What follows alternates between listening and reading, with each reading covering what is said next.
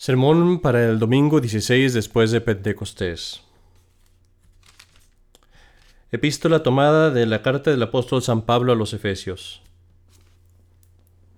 Hermanos, os suplico que no os apoquéis en las tribulaciones que tengo por vosotros, las cuales son gloria vuestra, por eso doblo mis rodillas ante el Padre del Señor nuestro Jesucristo, de quien toma nombre toda paternidad en los cielos y la tierra, para que os conceda las riquezas de su gloria que seáis con virtud corroborados por su Espíritu en el hombre interior, a fin de que Cristo more por la fe en vuestros corazones, estando vosotros arraigados y cimentados en caridad, para que logréis abarcar con todos los santos cuál es la angura y la longura y la alteza y la profundidad del misterio de la redención, y conocer la caridad de Cristo, que supera el conocimiento, para que seáis llenos de toda la plenitud de Dios y a aquel que puede hacer con exceso sobre todas las cosas más de lo que pedimos o entendemos, con la virtud que obra en nosotros, a Él la gloria en la Iglesia, en Cristo Jesús, por todas las edades del siglo de los siglos. Amén.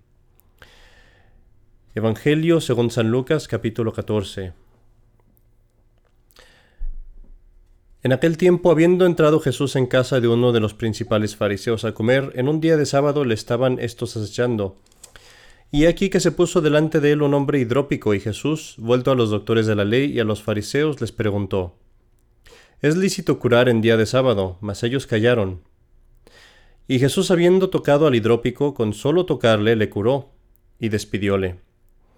Dirigiéndose después a ellos, les dijo, ¿Quién de vosotros, si su asno o su buey cae en algún pozo o pantano, no le sacará luego, aunque sea día de sábado? Y no sabían qué responder a esto. Notando entonces que los convidados iban escogiendo los primeros puestos en la mesa, les propuso esta parábola y dijo, Cuando fueres convidado a bodas, no te pongas en el primer puesto, porque no haya quizá otro convidado de más distinción que tú, y sobreviniendo el que a ti y a él los convidó te diga, haz lugar a éste, y entonces con sonrojo te veas precisado a ponerte el último.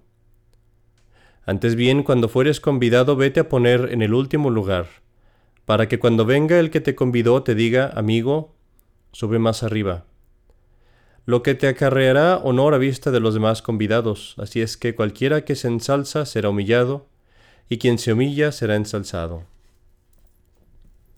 En el nombre del Padre, y del Hijo, y del Espíritu Santo. Amén.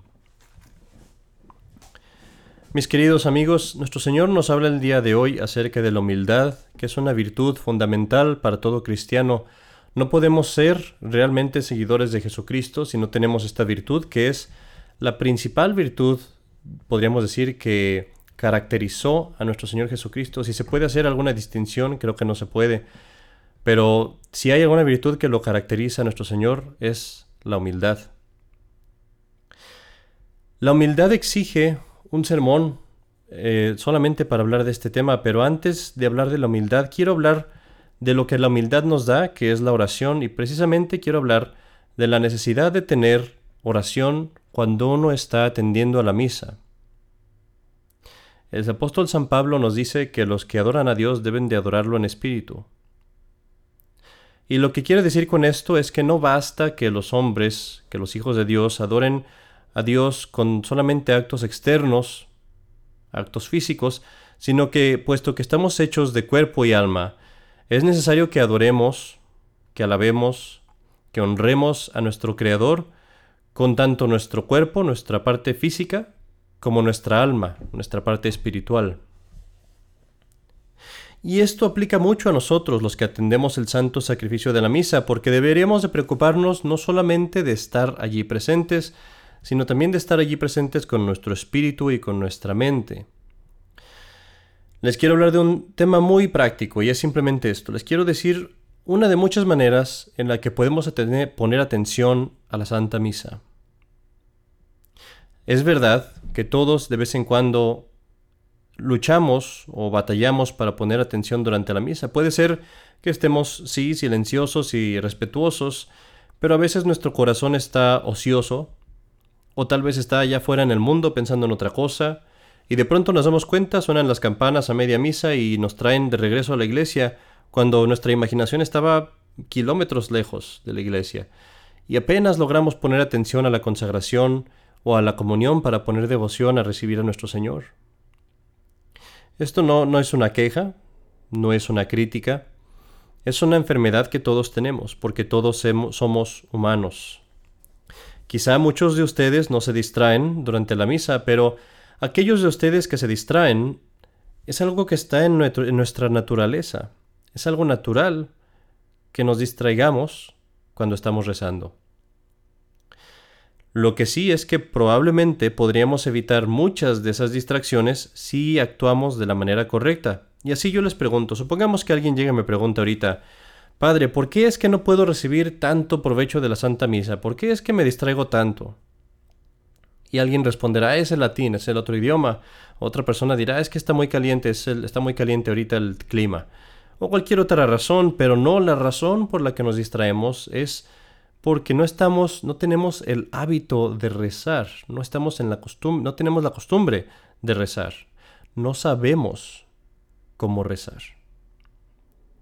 Y así, mis queridos amigos, si queremos poner atención a la misa, si queremos sacar todo el provecho que podamos de la Santa Misa, tenemos que aprender a rezar apropiadamente. ¿Cómo aprende uno a rezar? Bueno, la respuesta es muy sencilla. De la misma forma en la que uno aprende a hacer cualquier cosa, así aprende uno a rezar. ¿Qué forma es esa? Práctica. Por medio de la práctica diaria. Tú rezas todos los días tus oraciones de la mañana y de la noche. Si todos los días pones atención a rezar cuidadosamente, al menos las oraciones más básicas, a rezarlas con mucha atención, con mucha devoción, queriendo decir lo que, o sea, realmente diciendo las cosas de corazón, no solamente repitiendo palabras, sino de hecho tratando de conectar tu mente con Dios, cerrando tus ojos y tratando de ver esa conexión con Dios, el momento en el que Dios te escucha. Y si tú haces eso todos los días, muy pronto vas a adquirir el hábito de rezar.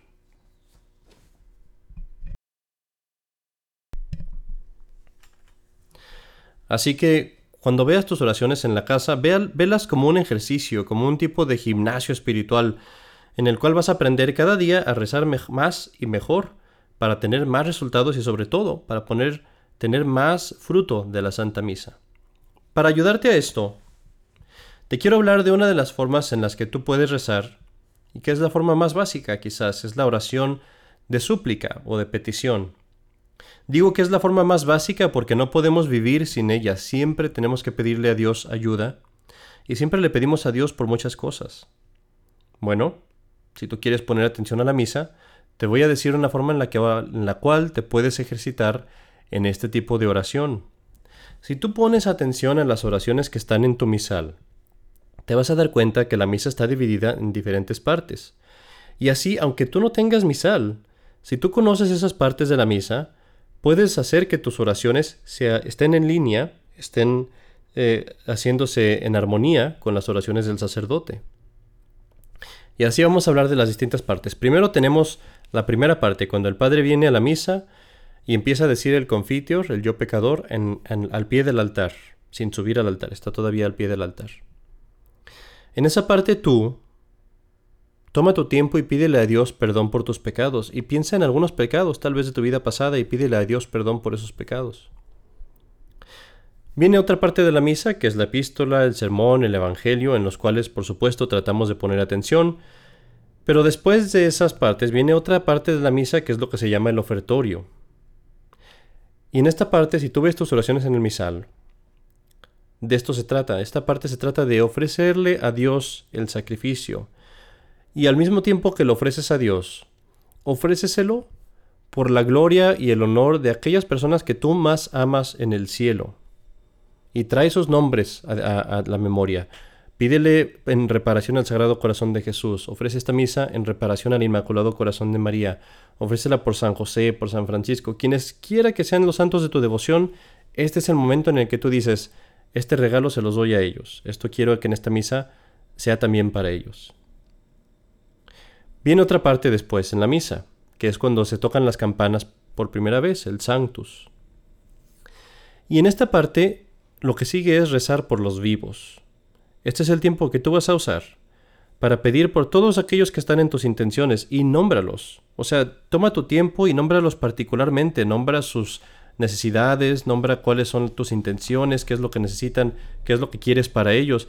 Y no te dé pena, no te dé miedo repetir la misma petición y la misma oración incluso por la misma persona, porque de nuevo a veces Dios quiere ver si verdaderamente nos importa, a veces Dios quiere ver si verdaderamente es una petición que está en nuestro corazón. No tiene nada de malo repetir si lo hacemos para enfervorizarnos más y para tener más amor y más caridad en nuestra oración.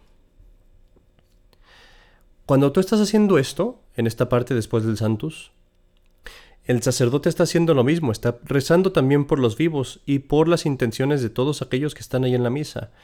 Y esto es lo que se llama el memento de los vivos, que quiere decir el Padre se está acordando de todos los vivos. Después de esta parte viene la consagración, que por supuesto demanda toda nuestra atención. Y después de la consagración viene lo que se llama el memento de los muertos, que quiere decir, en este tiempo lo podemos usar nosotros para pedir por todos aquellos que ya han fallecido. Y de nuevo, por su nombre, pensar en ellos en particular.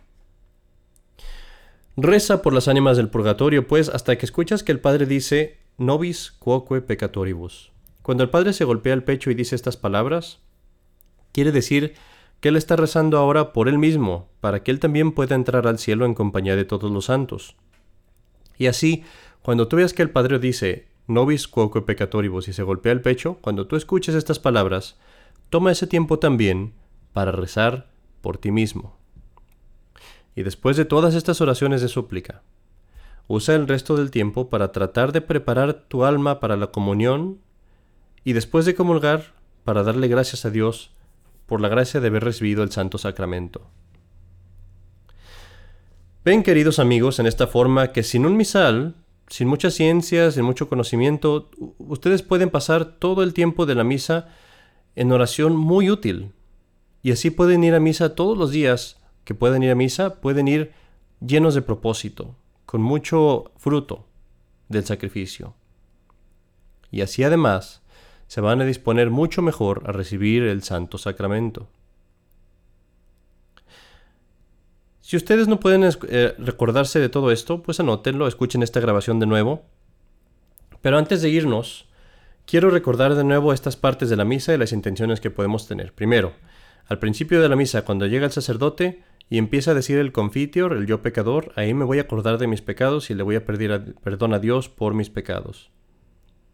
Después viene el sermón, el evangelio, la epístola, y después de todo eso viene lo que se llama el ofertorio, y aquí voy a rezar primero, voy a ofrecer esta misa a todos los a Dios, por la gloria de Dios y por la gloria, la mayor gloria también de todos los santos a los que yo más amo. Primeramente, obviamente, el Sagrado Corazón de Jesús, el Inmaculado Corazón de María y a todos mis santos patronos.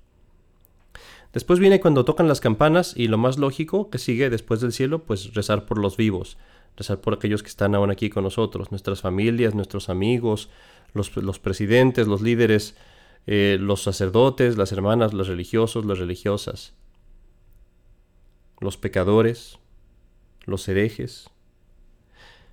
Después de esto viene la consagración. Y después de la consagración que sigue, pues si rezamos por los vivos, ahora vamos a rezar por los muertos. Y después de eso viene el nobis quoque peccatoribus, cuando el Padre se golpea el pecho y ya que rezamos por vivos y muertos, al final rezo por mí. Y finalmente uso el resto de la misa para prepararme a recibir la Santa Comunión y para dar gracias por haberla recibido. Haz tus oraciones de petición con gran fe, pide por grandes cosas, pide por muchas cosas, porque acuérdate que en la misa lo que estás ofreciendo son méritos infinitos, los méritos del Sagrado Corazón de Jesús, de nuestro Señor Jesucristo. Una vez dijo un escritor de México, un escritor comunista, dijo, los católicos, dice, me confunden, no los entiendo. Ellos dicen que Dios es omnipotente, pero le piden como si Dios fuera pobre. No dejen, pues, que esto les aplique a ustedes, queridos hermanos. Pídanle a Dios, en su oración de súplica, por muchas cosas, muchas cosas espirituales y grandes cosas espirituales, y vayan adquiriendo poco a poco el hábito de orar, para que cuando vengan a misa orar sea como una naturaleza para ustedes, como su propia naturaleza.